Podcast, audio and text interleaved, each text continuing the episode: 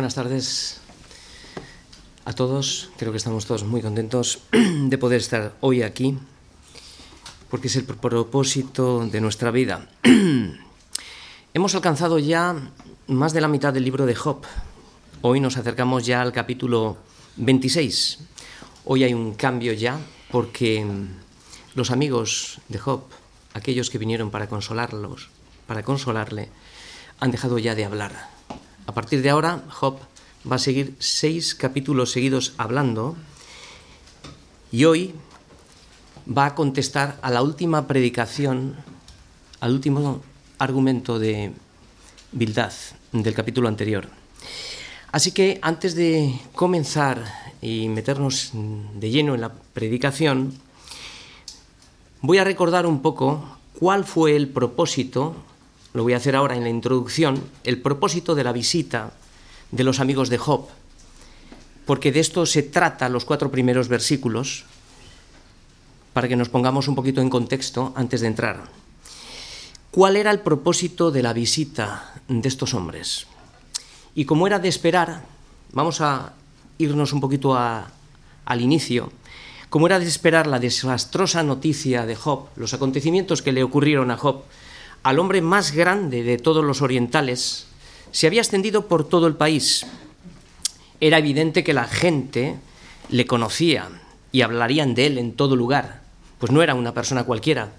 Dios había dicho que no había ningún hombre en toda la tierra como él. Era un hombre justo y perfecto, recto, temeroso de Dios y apartado del mal. Al margen de eso, era el hombre más rico de, toda, de todos los orientales en esa época, probablemente uno de los más ricos. Así que las noticias no se hicieron esperar. Estas llegaron a los oídos de sus tres mejores amigos que vivían muy lejos de Job. Aproximadamente se cuenta que como a 500 kilómetros. Recordar que no había metro, no había autobús, no había aviones. Entonces, tardan en llegar, ¿no? Dice que al oírlas debieron de producir probablemente una gran conmoción en ellos, por lo que se pusieron en contacto para venir juntos a visitar a Job, de lo que se deduce pues que tardaron varios meses en llegar. El mismo Job lo dice en el capítulo 7, en el versículo 3, nos cuenta que se estaba quejando de los meses de calamidad que había pasado en soledad. Se estaba quejando a sus amigos, ¿no? Ya que el círculo de personas muy allegadas, muy cercanas, lo habían dejado completamente solo de las personas que él esperaba que iban a responder, ¿no? a esa situación. ¿Y qué personas eran estas de las que menciona en el capítulo 19? Pues eran hermanos, eran parientes, eran conocidos y eran amigos muy cercanos, aún hasta su propia mujer, ¿no? Por lo que vemos que Job está completamente solo. Y diferentes pasajes que hemos estado viendo ya en, en Job nos muestran los síntomas y la extensión de la enfermedad de Job. Y hemos visto ya, por recordar, que esta enfermedad podría ser una especie de elefantitis o lepra. Su carne nos cuenta la escritura que estaba llena de gusanos como erupciones verrugosas, la piel estaba hendida, tenía escamas, sufría insomnio, tenía pesadillas, depresión, los huesos estaban debilitados, sufre una anorexia terrible, tiene fiebre, tiene mal aliento en su boca, tiene pérdida de vista, dientes podridos, y un dolor insoportable en todo el cuerpo. Job estaba completamente irreconocible y totalmente desfigurado. Es bueno que recordemos esto. ¿Hay alguno que se encuentre así? ¿Se parece alguno de nosotros a Job? Como reflexión, ¿de qué nos quejamos? Pero al fin iba a recibir una visita una visita probablemente para él la más esperada, de sus tres amigos los más importantes. Estos hombres eran hombres sabios. Cada uno representaba la sabiduría del sitio en el que vivía. Elifante temanita, Bildad suita y Zofar namita. Luego que oyeron todo este mal, este es el versículo siguiente, que le había sobrevenido, vinieron cada uno de su lugar. ¿Por qué? Y esta es la razón porque habían convenido en venir juntos, y ahora viene el propósito, para condolerse de él y para consolarle. Ese era el propósito. Así que acabamos de leer cuál era el propósito de la visita, condolerse y consolarse. No era extraño la reacción que tuvieron nada más que le vieron. Dice que alzando los ojos desde lejos, no le conocieron y lloraron a gritos. Y cada uno de ellos, pues, rasgó su manto, los tres esparcieron polvo por la cabeza hacia el cielo, se sentaron con él en, en tierra por siete días y siete noches y ninguno le hablaba palabra porque veían que su dolor era muy grande. ¿Qué pasó con las buenas intenciones de estos hombres que vinieron de tan lejos? ¿Consolaron a Job? ¿Le dieron buenos consejos? ¿Cumplieron realmente su propósito? Lo vamos a ir viendo poco a poco. Esto lo que nos enseña a nosotros ya de entrada, como base para la, para la predicación, que los propósitos de nuestra vida pueden variar según los acontecimientos. Sin embargo, como cristianos no debieran de variar. Debemos de tener un propósito definido y una meta definida. Por tanto, si tu propósito y tu meta es Cristo, entonces tu casa, tu hogar, tus hijos, tu trabajo estará incompletamente en orden. Y es así. No es el trabajo primero. No dejo a Cristo por hacer otras cosas. No, no, no, no. Empezamos a, empezamos a construir mal la casa, porque si el Señor no construye la casa, en vano es todo lo que hagamos fuera de ella. Pero cuando la meta y el propósito no esté definido en Cristo, entonces tu vida y la mía será un auténtico caos. Te vas a equivocar constantemente, constante y continuamente. ¿Por qué? Porque no tienes una meta definida porque ha, ha prevalecido más mi propia opinión que la opinión de Cristo, como la de los amigos de Job que estamos viendo, ¿no? Se perdieron en su propia opinión y no pudieron cumplir con el propósito de consolar al afligido. No representaron al Dios de las Escrituras, que es un Dios grande en misericordia, pero que de ninguna manera tendrá por inocente al culpable.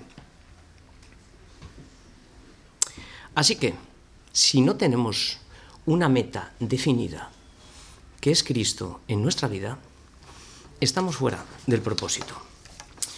Y de eso es de lo que se queja ahora Job. Por fin, acabaron los discursos de aquellos consoladores molestos como los definía Job. Y lo que hoy vamos a ver va a ser el fracaso del propósito de estos hombres y también vamos a ver cómo Job se fortalece al contemplar la gran obra de la creación y el poder de su fuerza. Como dice Efesios, ¿no? Renovaos en el poder de su fuerza. Vamos a leer todos los versículos del 1 al 14, son pocos versículos en comparación con otros, y vamos a reflexionar mientras leemos. Le va a responder a Bildad, al capítulo anterior, y lo va a hacer en singular. Comienza así. Es como si te diría, Bildad, ¿en qué ayudaste al que no tiene poder? ¿Cómo has amparado al brazo sin fuerza? ¿En qué aconsejaste al que no tiene ciencia? ¿Y qué plenitud de inteligencia has dado a conocer? ¿A quién has anunciado palabras? ¿Y de quién es el Espíritu? Que de ti procede. Y ahora comienza. Las sombras tiemblan en lo profundo. Los mares y cuanto en ellos hay y cuanto en ellos mora. El Seol está descubierto delante de él y el Abadón no tiene cobertura. Él extiende el norte sobre vacío, cuelga la tierra sobre nada, ata las aguas en sus nubes y las nubes no se rompen debajo de ellas. Él encubre la faz de su trono y sobre él extiende su nube. Puso límite a la superficie de las aguas hasta el fin de la luz y las tinieblas. Las columnas del cielo tiemblan y se espantan a su reprensión. Él agita el mar con su poder y con su entendimiento hiere la arrogancia suya. Su espíritu adornó los cielos, su mano creó la serpiente tortuosa. Y concluye, esta es la conclusión final. He aquí, estas cosas son sólo los bordes de sus caminos, y cuán leve es el susurro que hemos oído de él. Pero el trueno de su poder ¿Quién lo puede comprender? Pues asómbrate, asómbrate del poder de Dios, porque lo que hoy vas a oír es solo un susurro de la grandeza de su poder. El objetivo de hoy es que si navegamos a través de las palabras de Job y nos sumergimos, podremos contemplar la gloria de Dios a través de sus grandes obras, la gran obra de la creación y la gran obra de la redención que es Cristo, para que podamos renovar la capacidad de asombro y así, todos juntos, podamos glorificar a Dios y podamos disfrutar de Él cada día. Ese es el objetivo de la predicación, a pesar de cómo estemos. El esquema que he trazado para, para esta predicación es muy sencillo. Primeramente vamos a hablar del fracaso de la visita y aquí vamos a ver, la voy a dar en dos partes, lo que opina Job y luego lo que opina Dios. El segundo punto es el poder de Dios sobre la creación, del 5 al 13. Lo desarrollaremos eh, versículo por versículo. Y finalmente es una conclusión. El poder de Dios es incomprensible. Es la conclusión que Job saca de, esta, de la predicación de hoy. Así que comenzamos. Vamos a comenzar con el fracaso de la visita. Es en lo que nos vamos a concentrar cuál ha sido el fracaso de la visita de estos hombres, porque esto nos va a ayudar a nosotros también en nuestra vida personal. Y le pregunta, ¿en qué ayudaste al que no tiene poder? ¿Cómo has amparado al brazo sin fuerza? ¿En qué aconsejaste al que no tiene ciencia? ¿Y qué plenitud de inteligencia has dado a conocer? ¿A quién has anunciado palabras y de quién es el espíritu que de ti procede? Primeramente, entramos con la explicación de Job. Con estas preguntas, como las veis, que son en singular, Job responde a Bildad. A un Bildad que en el capítulo anterior Job terminó prácticamente llamándole gusano a Job, presentando la magnificencia de Dios y la, y la depravación del hombre. Realmente una buena exposición, pero como siempre, desacertada. Job es un hombre, es un hombre de oración, es un hombre que tiene una comunión constante con el Señor, nunca le ha abandonado. Por eso estas preguntas surgen de la meditación y de la oración. Y lo que había estado haciendo Job era probar los espíritus de estas personas, ¿no? Al preguntar a Bildad, ¿de quién es el espíritu que de ti procede? Era evidente que no era de Dios. La misión pastoral de estos hombres fracasaron. Es lo que nos dice Juan en primera de Juan capítulo 4 versículo 1 y nos dice, amados, no creáis a todo espíritu, sino probad los espíritus si son de Dios. Y esto es lo que Job está haciendo ahora mismo con preguntas, probando si el espíritu de Bildad y el de sus amigos representaban realmente el carácter de Dios. Porque Dios no es un Dios de confusión, sino de paz. Y ese es el termómetro. Dios no es un Dios de confusión, sino es un Dios de paz. Y lo que ellos han generado han sido confusión y disensión. Por tanto, fracasaron completamente en el intento, porque no creyeron a Job, a pesar de su inocencia y a pesar aún más, a pesar del testimonio que el propio Elifaz dio de Job en el capítulo 4. O sea, que le conocían muy bien. Le dijo, Elifaz a Job en el capítulo 4, dice, he aquí, tú enseñabas a muchos y fortalecías las manos de los débiles.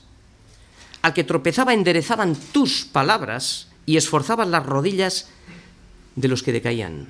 Eso era lo que hacía Job. Así que aquí vemos que todas las preguntas que Job hace a Bildad son contestadas por el propio Elifaz. Y esto lo que nos muestra es la fe de Job, de la cual Dios dio testimonio de él, que no había un hombre como él en toda la tierra. Enseñaba, fortalecía, corregía y motivaba. Predicaba, sostenía, corregía, motivaba. ¿Qué es esto? Pues esto es ni más ni menos que la iglesia. Predicamos la palabra de Dios, sostenemos a los débiles, unos y otros, corregimos a los que caen, esa es la misión de la Iglesia. motivamos a los de espíritu decaído. Por eso cuando alguna vez nos acercamos a personas, el trabajo nosotros mismos lo tenemos que hacer más fácil. Porque cuando alguien se preocupa de ti o te llama por teléfono o por qué no vienes a la iglesia, parece como si haríamos mm, una persecución. No, estamos interesados en esta motivación, animar a aquellas personas que están decaídas o con un espíritu abatido o que se han entretenido con cosas vanas del mundo. Y esa es la misión de todos nosotros, pastoreándonos unos a otros, ¿no? Y también hay otro, otro llamado, que es también el llamado a los perdidos. Esta es la misión de la Iglesia. Así que hemos visto cómo Job ha probado el espíritu de estos hombres y ha resultado que es un espíritu de confusión y no de paz. Vamos a ver la explicación del Señor. A ver qué dice el Señor de estos hombres. Porque todo lo que han estado hablando eran auténticas verdades. Entonces, vamos a ver qué dice el Señor de estos hombres. Y parece paradójico, ¿no? Porque en los capítulos finales se nos dice que la ira de Dios se encendió contra los tres amigos de Job. ¿Cómo puede ser que gente que defendía a Dios y hablaba bien de él resultara completamente condenada? ¿Cómo puede ser que Dios defendiera a Job y dijera que había hablado bien de él? a pesar de haber dicho en el capítulo 38, 2, versículo 2, que había hablado palabras sin sabiduría. ¿Cómo puede ser? Vamos a la explicación. ¿Qué fue lo que encendió la ira de Dios? No fue porque hablaron mal de Job, no fue porque no le consolaron, no fue porque igual dijeron algún, algún insulto, no, no fue eso. Fue, y esto lo tengamos muy claro, fue por tratar de moldear a Dios en una imagen adaptada a nuestras ideas de justicia propia.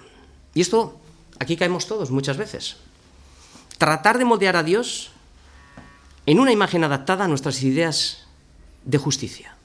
¿Cuántas veces en conversaciones? Es que Dios no es así como tú dices. Y otro dice, no, no, no, es que Dios actúa de otra forma. Es que, cuidado, cuidado con tratar de moldear a Dios a una imagen adaptada a nuestras propias ideas de justicia. Porque tener una buena teología es importante, tener una buena teología de Dios, pero usarla de cualquier forma en la que no represente el carácter de Dios, sería como sacar versículos fuera de contexto y hacer decir a esos versículos lo que no dicen. ¡Qué peligro! ¡Qué peligro! Por este motivo se encendió la ira de Dios y les condenó, porque no habían hablado lo recto de quién? De Dios. Está en los versículos finales. Esto nos enseña que podemos decir verdades y a la vez no representar el carácter de Dios. Y Dios le dijo, yo no soy así como tú me representas. Lo que has hablado de mí no se ajusta a la verdad. Eso no significa, como acabo de decir, que no dijeron cosas, o sea, que no dijeron verdades, sino que el Señor no se veía reflejado en la línea de sus argumentos legalistas. No mostraron el carácter de Dios, su misericordia, su gracia, su compasión, su paciencia, su amor. Pintaban más bien un Dios rígido, un Dios mecánico, un Dios sin compasión y un Dios sin misericordia. Y un Dios que si te portas bien, te va a dar. Y si te portas mal, te va a castigar. Esa era la teología que defendían. Habían cuadriculado a Dios. Cuidado porque esto no está lejos de nosotros, porque podemos hablar bien de Dios y a la vez representar un carácter diferente de cómo es Dios. Y esto lo hacemos sin palabras. Y lo hacemos todos. Y lo hacemos todos. Esta es la lucha constante y permanente que tenemos en nuestros trabajos cuando estamos fuera de la iglesia. Porque claro, cuando se nos dice dónde está la iglesia, está el domingo a la tarde aquí en la calle, que ya sabemos. Pero si se nos pregunta dónde está la iglesia el lunes o el martes o el miércoles, la iglesia está en la oficina, en el trabajo, está descargando, está comprando, está vendiendo, está haciendo un montón de cosas. Y eso es qué somos y dónde estamos y cómo representamos a Dios. Porque es fácil sermonear, Pero hay sermones que gritan más casi que las palabras, que son los hechos. Y ahí es donde yo creo que fallamos, la inmensa mayoría de nosotros. Por eso le pregunta al Señor a Isaías, ¿a qué, pues haréis semejante a Dios? ¿A qué, imagen le, compondréis? Estamos pensando siempre en la estatua de madera y demás, pero lo, podemos hacer de otra forma. Podemos hacer una imagen de Dios completamente equivocada en nuestra vida. No, no, Dios no es así. Dios perdonará al final a todo el mundo. Sí, sí, sí. Dios es, es, amor, pero también es justicia. Pero hay otros que dicen, no, no, no, Dios que Dios es justicia, sí, pero también es amor. Entonces ahí está el equilibrio de la escritura, ¿no? ¿Quién es Dios para ti? ¿Qué imagen te has formado de Él? Porque viene la hora cuando cualquiera que os mate pensará que rinde servicio a Dios. También dijo eso Jesús. ¿Qué imagen le vamos a componer? ¿Qué representa Cristo en nuestras vidas? ¿Cómo nos ven cuando nos ven? A mí me da vergüenza. No sé a ti, pero a mí sí. Cuando visitamos a alguien que ha sufrido un duro golpe, algunos intentan explicar por qué Dios ha hecho eso y al revés. Otros dicen que la mano de Dios no pudo hacer eso. Nunca tratemos de moldear a Dios en una imagen adaptada a nuestra propia justicia. Porque esto, porque por esto, por esto se encendió la ira de Dios contra estos hombres. Más bien déjate moldear por la palabra, por la palabra de Dios, a través de la oración, sé un tojó, sé un, un pobre que levanta las manos y pide misericordia cada día, que reconoce que no soy nada, absolutamente nada, y que todo lo que puedo llegar a ser es en Él. No vayas de nada, que nadie tenga un alto concepto de sí mismo que el que tiene que tener. No somos nada, absolutamente nada. Somos todos vulnerables. El que predica no es mayor que el que está sentado en la última banca. No, somos todos vulnerables y todos estamos completamente trabajando en esta guerra, la guerra contra el pecado en nuestras vidas. Así que ayudémonos unos a otros para luchar juntos contra el pecado y Satanás. Aquí no saca nadie pecho. Somos todos lo que somos. Gente completamente necesitada de Dios. ¿Por qué Dios justificó a Job? Porque Job, fijaos, a pesar de que no había hablado palabras de sabiduría, Job nunca, nunca, este es el estilo de vida de la fe, nunca dejó de orar. Se quejaba, pero lo hacía a Dios.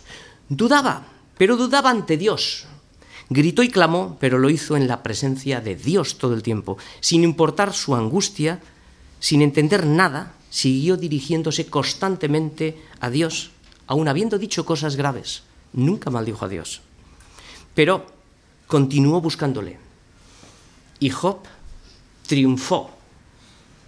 Job, el final de Job triunfó. Lo dice Santiago, ¿no? Mirad el fin del Señor. ¿Qué pasó al final con perseveró hasta el final? La paciencia es perseverancia, ¿no? Recordar aquella noche Jacob luchando con el ángel. No te dejaré hasta que no me bendigas. No te dejaré. Luchando constantemente, ¿no? Estás pasando una situación difícil. Estás con una enfermedad. Estás con un matrimonio roto. Estás con una situación que estás soportando. Una situación difícil. No te dejaré. Lucha en oración continuamente. Dios te oye. Dios te escucha. Él es nuestro consuelo y nuestra fortaleza. No tires la toalla. Espera en Él. Espera en Él.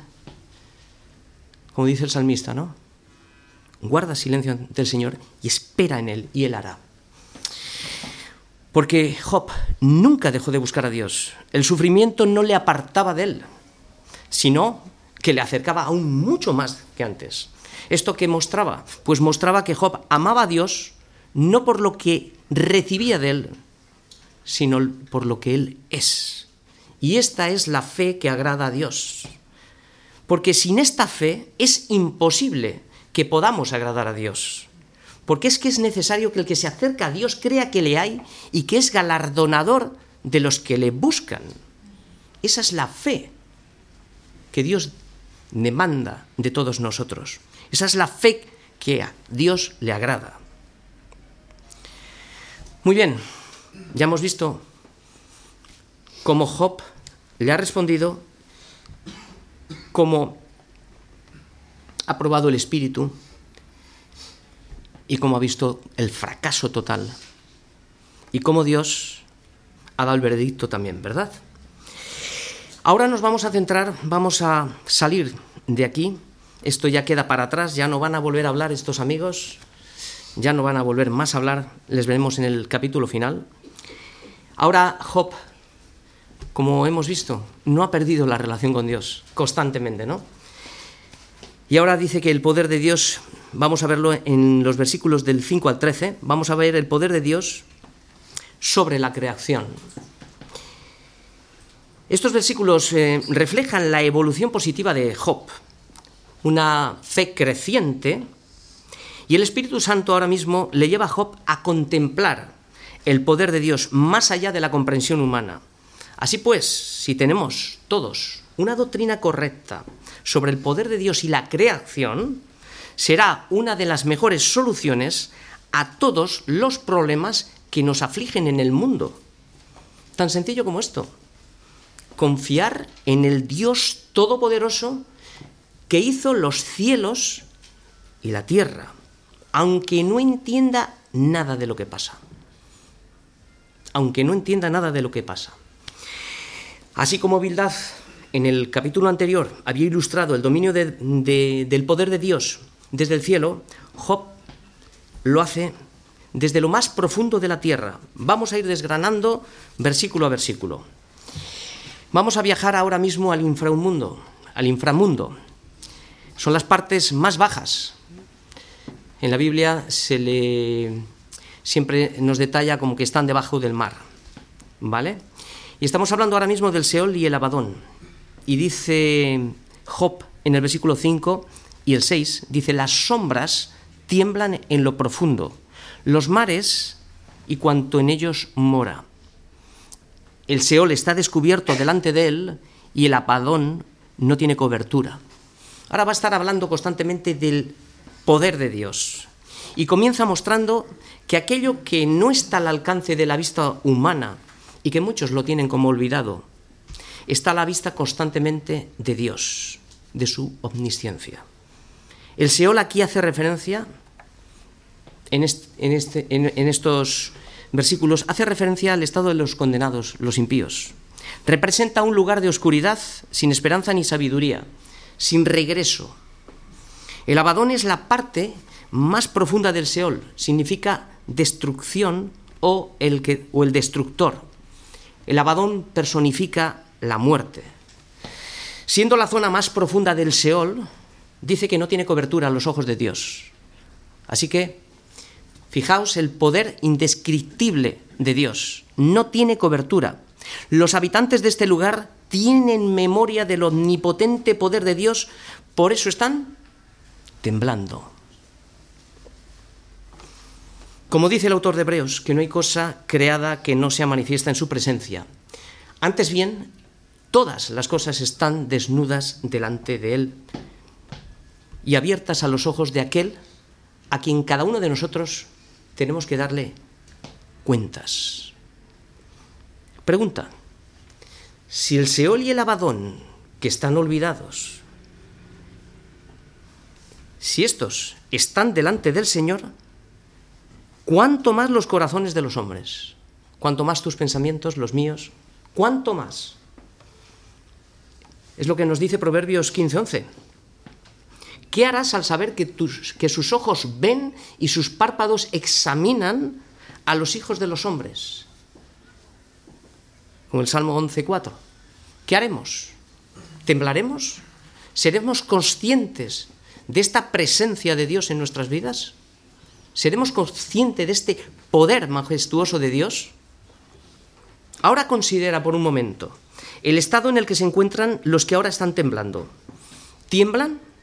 porque este poder de Dios no obra a su favor, por cuanto sus almas no están en unión en Cristo, con Cristo. Por eso tiemblan. Y lo saben. saben que no tienen ningún derecho a reclamar absolutamente nada, por eso tiemblan. Ahora recuerda, recuerda algo que lo podemos recordar ahora en vida.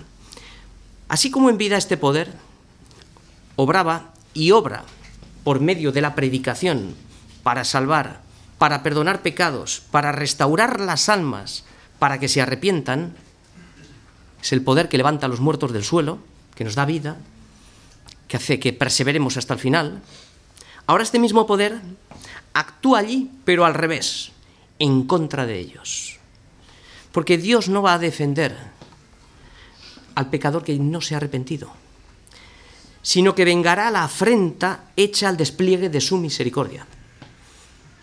Va a vengar la afrenta al despliegue hecho de su misericordia. Como decía Arcaich hoy, mañana, mañana te veré. Soy joven, pues no desperdicies tu juventud, disfruta de Dios desde ahora. No, no desperdicies cualquier edad que tienes, disfrútala desde ahora. No os engañéis, el mundo nos está engañando. No os engañéis, Dios no puede ser burlado, pues todo lo que el hombre sembrare, eso también segará. Esa es la palabra de Dios. Todo lo que el hombre eh, sembrare, eso también segará. Muy bien, ahora vamos a salir del inframundo y vamos a subir a la superficie y vamos a echar una mirada al poder creativo de Dios y vamos a contemplar el poder de Dios para que nuestra fe aumente en confianza, en amor hacia Él y que podamos disfrutar cada día de Él, mirando hacia arriba. Vamos a ver el poder creativo de Dios en los versículos del 7 al 10. Y dice así. Él extiende el norte sobre vacío, cuelga la tierra sobre nada, ata las aguas en sus nubes, y las nubes no se rompen debajo de ellas. Él encubre la faz de su trono, y sobre él extiende su nube. Puso límite a la superficie de las aguas hasta el fin de la luz y las tinieblas. Muy bien, aquí el propósito de Job y de la escritura no es enseñar la ciencia del espacio y el clima, que si la estudias y la ves, pues quedas estasiado del poder maravilloso de Dios, ¿no? Sino que al contemplar la obra de la creación, y añado, y la obra de Cristo, los hombres se arrepientan ante la evidencia y nos asombremos del gran poder creativo de Dios y por ende nos humillemos le adoremos y le glorifiquemos por lo que Él es. Este es el objetivo, que corramos todos juntos al trono de la gracia para pedir socorro y misericordia. Ese es el objetivo. Y el versículo 7, aquí ahora mismo, nos hace retroceder, fijaos, nos hace retroceder al, al primer versículo de la Biblia, al origen divino de todas las cosas. ¿Y por qué será? Para que no te olvides que los cimientos de nuestra fe son Génesis 1. Son los cimientos de nuestra fe. Dios mandó a Moisés que escribiese la historia del Génesis, de la creación. ¿Para qué? Para que apoyándonos todos nosotros en ellas hoy, no nos forjemos otro Dios, sino aquel que se ha dado a conocer a través de Jesucristo. Para eso está ahí la historia del Génesis, para que conozcamos al Dios que tenemos y no estemos pensando en otros dioses que nosotros mismos nos podemos forjar. Porque se trata, la escritura se trata de conocer a Cristo. Esta es la vida eterna. Dice Jesús, que te conozcan a ti y a tu Hijo a quien has enviado. Juan 17.3. Esta es la obra de redención, esta es la obra del Señor. En el principio creó Dios los cielos y la tierra. Dios crea el vacío, increíble, no me digas cómo, no te lo voy a explicar. Dios crea el vacío y da sentido a la nada. Él crea un espíritu nuevo dentro de ti, dentro de mí, y da sentido y vida a nuestra vida. Nos abre los ojos de nuestro entendimiento y lo que antes no veíamos ahora vemos. Ordena nuestras vidas y de repente el caos y el desorden que había en nosotros lo ordena. No me digas cómo. Es como esos agricultores que se iban, en, creo que está en Marcos 4, esos agricultores que dice que siembran, se marchan, duermen, han sembrado la semilla y mientras ellos duermen, la semilla fructifica. Trabaja debajo de la tierra, pero no saben cómo. De la misma manera que los huesos del niño, de la mujer encinta, crecen, pero nadie sabe cómo, ¿no? Pues dice que de la misma forma desconocemos cuál es la obra de Dios y cómo lo hace. Ese es el poder indescriptible de Dios. Como declara el salmista, por la palabra de Jehová fueron hechos los cielos y todo el ejército de ellos. Pero claro, estamos cansados de oír. Por el aliento de su boca. Es increíble que una persona, o sea, que pueda hablar y de lo que no es ya es.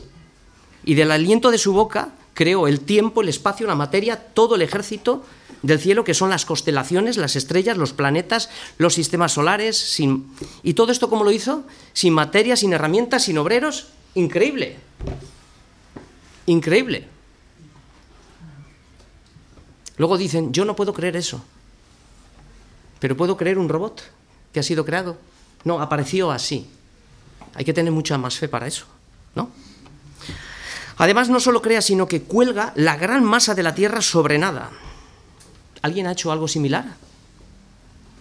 Colgar semejante masa de tierra en el espacio. Le ha dado leyes para que haga sus funciones y todo funciona a la perfección. Recordad, Job es el libro más antiguo de toda la Biblia. Se escribió antes que el Génesis. Job anticipó todos los descubrimientos de la ciencia y de la astronomía que ahora están. Se anticipó que la Tierra estaba colgada sobre nada.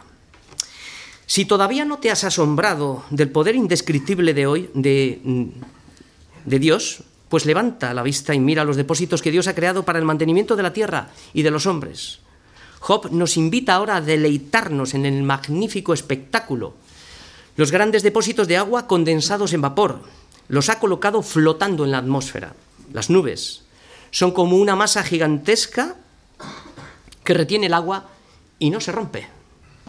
Dios saca de sus depósitos el viento como un motor y los mueve donde quiere, las mueve donde quiere y abre sus compuertas y riega la tierra y la hace germinar y la hace producir. Esto es la gracia común que todos los hombres de la tierra están disfrutando ahora. Hombres que como tú y como yo despreciábamos a Cristo. Isaías compara este mismo evento, este mismo mantenimiento de la gracia común a todos los hombres, con la misma obra que hace hoy para salvar, con el mismo aliento de su boca. Nosotros hablamos su palabra, no la nuestra. De su es su palabra la que te salva. Es su palabra la que te restaura, la que te alienta, la que te transforma, la que te da vida, la que te da vida en abundancia. Es su palabra. Y estos son los dos efectos que dice Isaías. Porque como desciende de los cielos la lluvia y la nieve, y no vuelve allá, sino que riega la tierra, este es el propósito de Dios, y la hace germinar y producir, y da semilla al que siembra y pan al que come. Gracia común para todos. Pues dice que de la misma forma, así será la palabra que sale de mi boca, no va a volver tampoco vacía, sino que hará lo que yo quiero y será prosperada para aquello para la que lo envié. O sea, es decir, no vuelva vacía, es la orden que trae la palabra. Y esa palabra va a cumplir el propósito de Dios. Por tanto, o te salva, si realmente te arrepientes y aceptas a Jesucristo, o te condena, pero no va a volver vacía. Va a hacer su efecto. O te salva o te condena.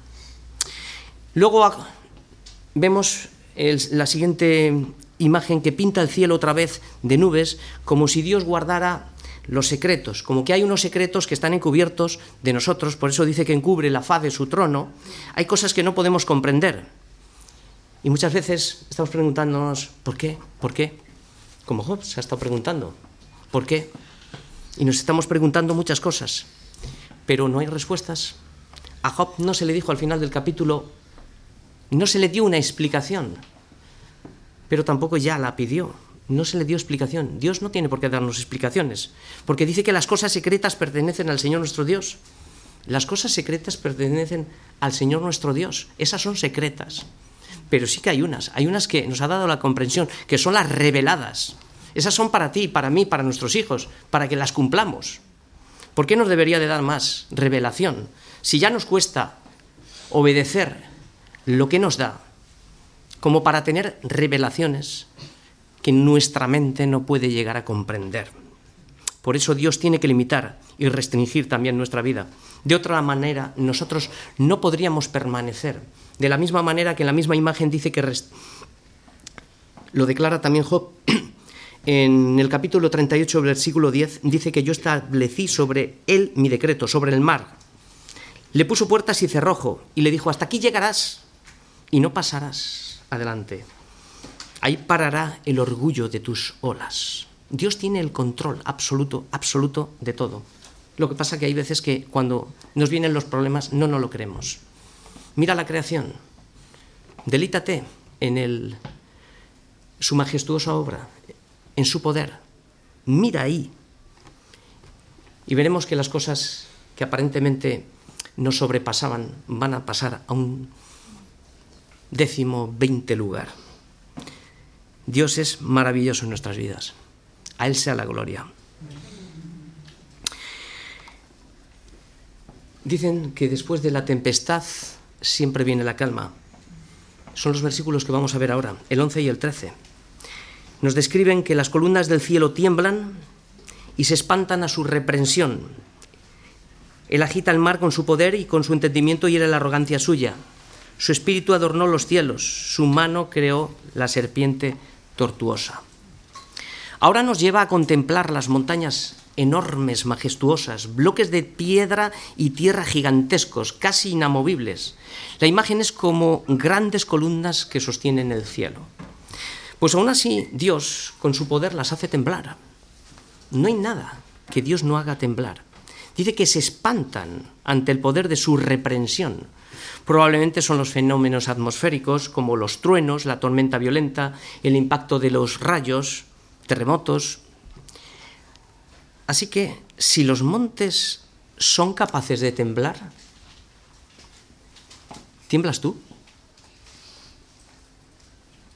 ¿Temblamos nosotros? ¿O nos hemos acostumbrado ya al runruneo de la palabra? Porque tenemos que renovar nuestra mente. Hemos oído tantas veces, renovar nuestra mente. Renovar nuestra mente porque se queda encallada. Se queda a veces que las mismas palabras que un día movían mis cimientos, las oigo hoy y parece que no me dicen tanto como antes. El problema no es la palabra. El problema es que yo igual me he acostumbrado. Los demonios sí tiemblan, porque saben que el poder de Dios actúa contra ellos. Ahora echa una mirada al mar con toda su furia, feroz. ¿Quién lo detendrá? ¿Quién detendrá al mar? Aquella noche furiosa en la barca estando los discípulos con Jesús, se, levantó una gran tempestad y todos gritaron, vamos a morir, vamos a morir. Pero de repente uno exclama y dice, ¿quién es este que aún el viento y el mar le obedecen? Y se maravillaban. ¿Qué había hecho? Ahí era Cristo levantándose, reprendió al viento y dijo al mar, calla, enmudece, y cesó el viento. Impresionante. ¿Y crees que no puede hacer nada en tu vida? ¿O la mía? ¿O, o que no tiene poder para salvar? o que no tiene poder para restaurar, para limpiar, para perdonarme mis pecados. Pero después de la tempestad, como he dicho, viene la calma. Luego dispersa todas las nubes y crea un cuadro precioso de calma en el cielo. Como dice, su espíritu adorna los cielos y su mano creó la serpiente tortuosa. Podrían ser las constelaciones, no se sabe muy bien. Después de toda esta exposición te pregunto, ¿habrá algo difícil para Dios que no pueda hacer? ¿Acaso al contemplar su poder no aumenta tu fe y tu confianza al saber qué Dios tenemos? ¿No produce eso en nosotros? ¿No arde la palabra en nuestros corazones? Pues llegamos al final del viaje. Job se para y vuelve a meditar en el poder de Dios, llegando a la misma conclusión que Isaías. Mis pensamientos no son tus pensamientos, ni mis caminos tus caminos, son mucho más altos. Versículo 14, final, la conclusión. El poder de Dios es incomprensible. Dice, aquí estas cosas, lo que hemos hablado, la pequeña exposición que hemos hecho, son solo los bordes de sus caminos. En otras versiones dice los, es un susurro. Bueno, aquí también. Cuán leve es el susurro que hemos oído de él, pero el trueno de su poder, ¿quién lo puede comprender? Así que Job nos ha llevado hoy a contemplar el borde de los caminos del Señor. Esto nos debería de llevar a todos a la humildad, al asombro y a la adoración, como dice Job. Esto es solo una pequeñísima parte de su infinito poder. La exposición de hoy es terriblemente pobre. Ni nos acercamos a los bordes de sus caminos para exponer la magnitud de su grandeza y, la, y el incomparable belleza del único Dios verdadero. Los amigos de Job habían presentado un Dios mecánico, casi hecho a la medida de su comprensión. Job nos ha presentado un Dios que excede todos los límites de nuestra imaginación. Por tanto, sabemos que la comprensión es una facultad que Dios nos ha dado en la mente y es muy extensa, debido a que tenemos todos nosotros una gran capacidad de comprender de lo, de lo que de hecho, más de lo que de hecho comprendemos. Quién sabe hasta dónde se extiende la comprensión que el hombre puede llegar a tener, ¿no? Pero el problema está que a medida que aumenta la comprensión también aumenta la ansiedad. Por lo tanto, tiene que ser como dice Job, un objeto incomprensible, aquello que satisface el alma. ¿Por qué? ¿Quién puede... ¿Por qué tiene que ser? ¿Quién puede conocer el trono de su poder? El alma no puede hallar contentamiento con aquello a lo que le ve el fin. Si le veo el fin, es decir, mi contentamiento, un matrimonio, una casa, una mujer, los hijos, nunca jamás vas a estar satisfecho, nunca jamás vas a hallar la felicidad. Porque cuando encontramos el fondo, ya estamos necesitando más. Muy pronto nos, daremos cuenta que necesitamos algo más. El mundo y las cosas que hay en el mundo no pueden satisfacer el alma. Y Job ha llegado a un grado muy elevado de fe. Por tanto, tiene que ser un objeto incomprensible lo que satisface el alma.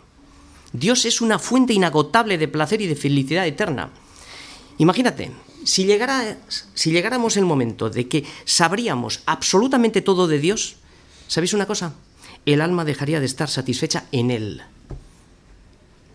¿Por qué? Porque no hay más que la pueda alimentar. Dios excede a nuestro conocimiento, se convierte en una fuente inagotable que sacia nuestra sed y cuando llegas al borde de sus caminos, cuando llegas a este borde de sus caminos, solo te queda asombrarte. Asombrarte del poder de Dios, como dijo Pablo. Cuán, oh profundidad de las riquezas y de la sabiduría y de la ciencia de, de Dios. Cuán insondables son sus juicios e inescrutables sus caminos. Porque ¿quién entendió la mente del Señor o quién fue su consejero o quién le dio a él primero para que le fuese recompensado? Y dice que por él fueron creados los cielos y la tierra. Para Él fue creado todo eso. De Él, por Él y para Él son todas las cosas. ¿Y cómo termina? A Él sea la gloria. A Él sea la gloria. Por los siglos. ¿Le estamos robando la gloria? A Él sea la gloria. Todo ha sido creado para Él. Lo que tú eres, lo que tenemos, nuestro trabajo, nuestras mujeres, nuestros negocios, nuestros hijos, lo que sea, todo es para la gloria de su nombre. Así que si algo no estamos haciendo para la gloria de su nombre, le estamos robando esa gloria. Job nos ha llevado por un viaje a través de la creación, para deleitarnos en el poder de Dios. Y aunque Job estaba abandonado y su cuerpo desgastado, vemos cómo su fe se renueva a través de la oración y de la contemplación, de la meditación en Dios. ¿Entendemos? Por tanto, como dice Pablo, no desmayemos. No desmayemos ninguno a pesar de la situación en la que estemos pasando cada uno de nosotros y nos encontremos. Porque aunque este nuestro hombre exterior se vaya desgastando, el interior, no obstante, se renueva de día en día. Porque esta leve tribulación momentánea produce en nosotros un peso más excelente y eterno peso de gloria. Así que las pruebas, el sufrimiento, es un corto viaje. Y sin embargo va generando a la vez un depósito enorme de gloria eterna. Lo mismo que Pablo experimentó el poder de Dios cuando el Señor le dijo, entiende Pablo, bástate mi gracia, mi poder se va a perfeccionar en tu debilidad. Así que por cuanto soy débil es cuanto soy más consciente de la necesidad que tengo de Dios, soy más consciente de quién es Dios y de quién soy yo. Un pobre hambriento y necesitado de Dios. Termino. Los amigos de Job trataban de encerrar el gran poder de Dios a la capacidad de su entendimiento. Es como si un hombre tratara de contar toda la arena del mar. A lo que Job le ha contestado que el poder de Dios es tan inmenso que es incomprensible para la raza humana. Y esa incomprensión de su poder es la fuerza que me da vida. La incomprensión de su poder es la fuerza que nos da vida y que a nosotros también nos debe de asombrar cada día. Como hemos visto, Dios se ha dado a conocer a través de la creación, exhibiendo su poder y deidad desde la creación del mundo. Se ha dado a conocer a través de Jesucristo, a través de la gran obra de la redención en la cruz, para que todo aquel que cree en Él no se pierda y tenga vida eterna. Nos ha dado la revelación de su poder, solamente viendo las cosas que están hechas, como hemos visto hoy todos. Y lo que termina diciendo en Romanos, Pablo, es que nadie tiene excusa. Hoy, como cada domingo, es un día de oportunidades. Es un día en el que no puedes perder el regalo de la gracia de Dios, que concede a todo aquel que cree en el Hijo de Jesucristo y se arrepiente de todos sus pecados. Es un regalo inmerecido que si lo tomas, entonces tienes al Hijo y por lo tanto también tienes la vida, la vida eterna. Pero si rehusas tomar, entonces no tendrás la vida, sino que lo que tienes ahora es la ira de Dios que está sobre ti ya, ahora. Por eso si te lees Romanos, Romanos el capítulo 1, vas a ver cuatro veces que dice el Señor, y los entregó, y los entregó, y los entregó, y los entregó. Los entregó a la inmundicia, los, los, los entregó a la concupiscencia de sus pecados. ¿Por qué? Porque cambiaron la gloria de Dios por la mentira, dando culto a las criaturas y no al Creador. Se hicieron igual que los reptiles, porque el adorador se hace a la altura del, del que adora y está por debajo. Se hicieron como los animales. Y fijaos cómo termina el capítulo de Romanos al final, el listado a lo que los entregó cuando rechazaron la gracia de Dios. También es un día especial para los creyentes, para renovar fuerzas hoy a través de la comunión unos con otros, pero también es un buen día para los débiles, como hemos dicho antes, en la fe, desanimados, desorientados, que aún cambian, que aún cavilan entre dos pensamientos, para que hoy centres tus pensamientos Quizá porque nos hemos dejado engañar por el sistema de valores de este mundo, que el dinero es lo más importante, o el trabajo, o un montón, lo que sea, lo que sea, ¿no? Con esto no quiero decir que no tengamos que trabajar. Evidentemente sabemos lo que decimos. O porque hemos comido demasiada comida contaminada del mundo y esto nos hace enfermar.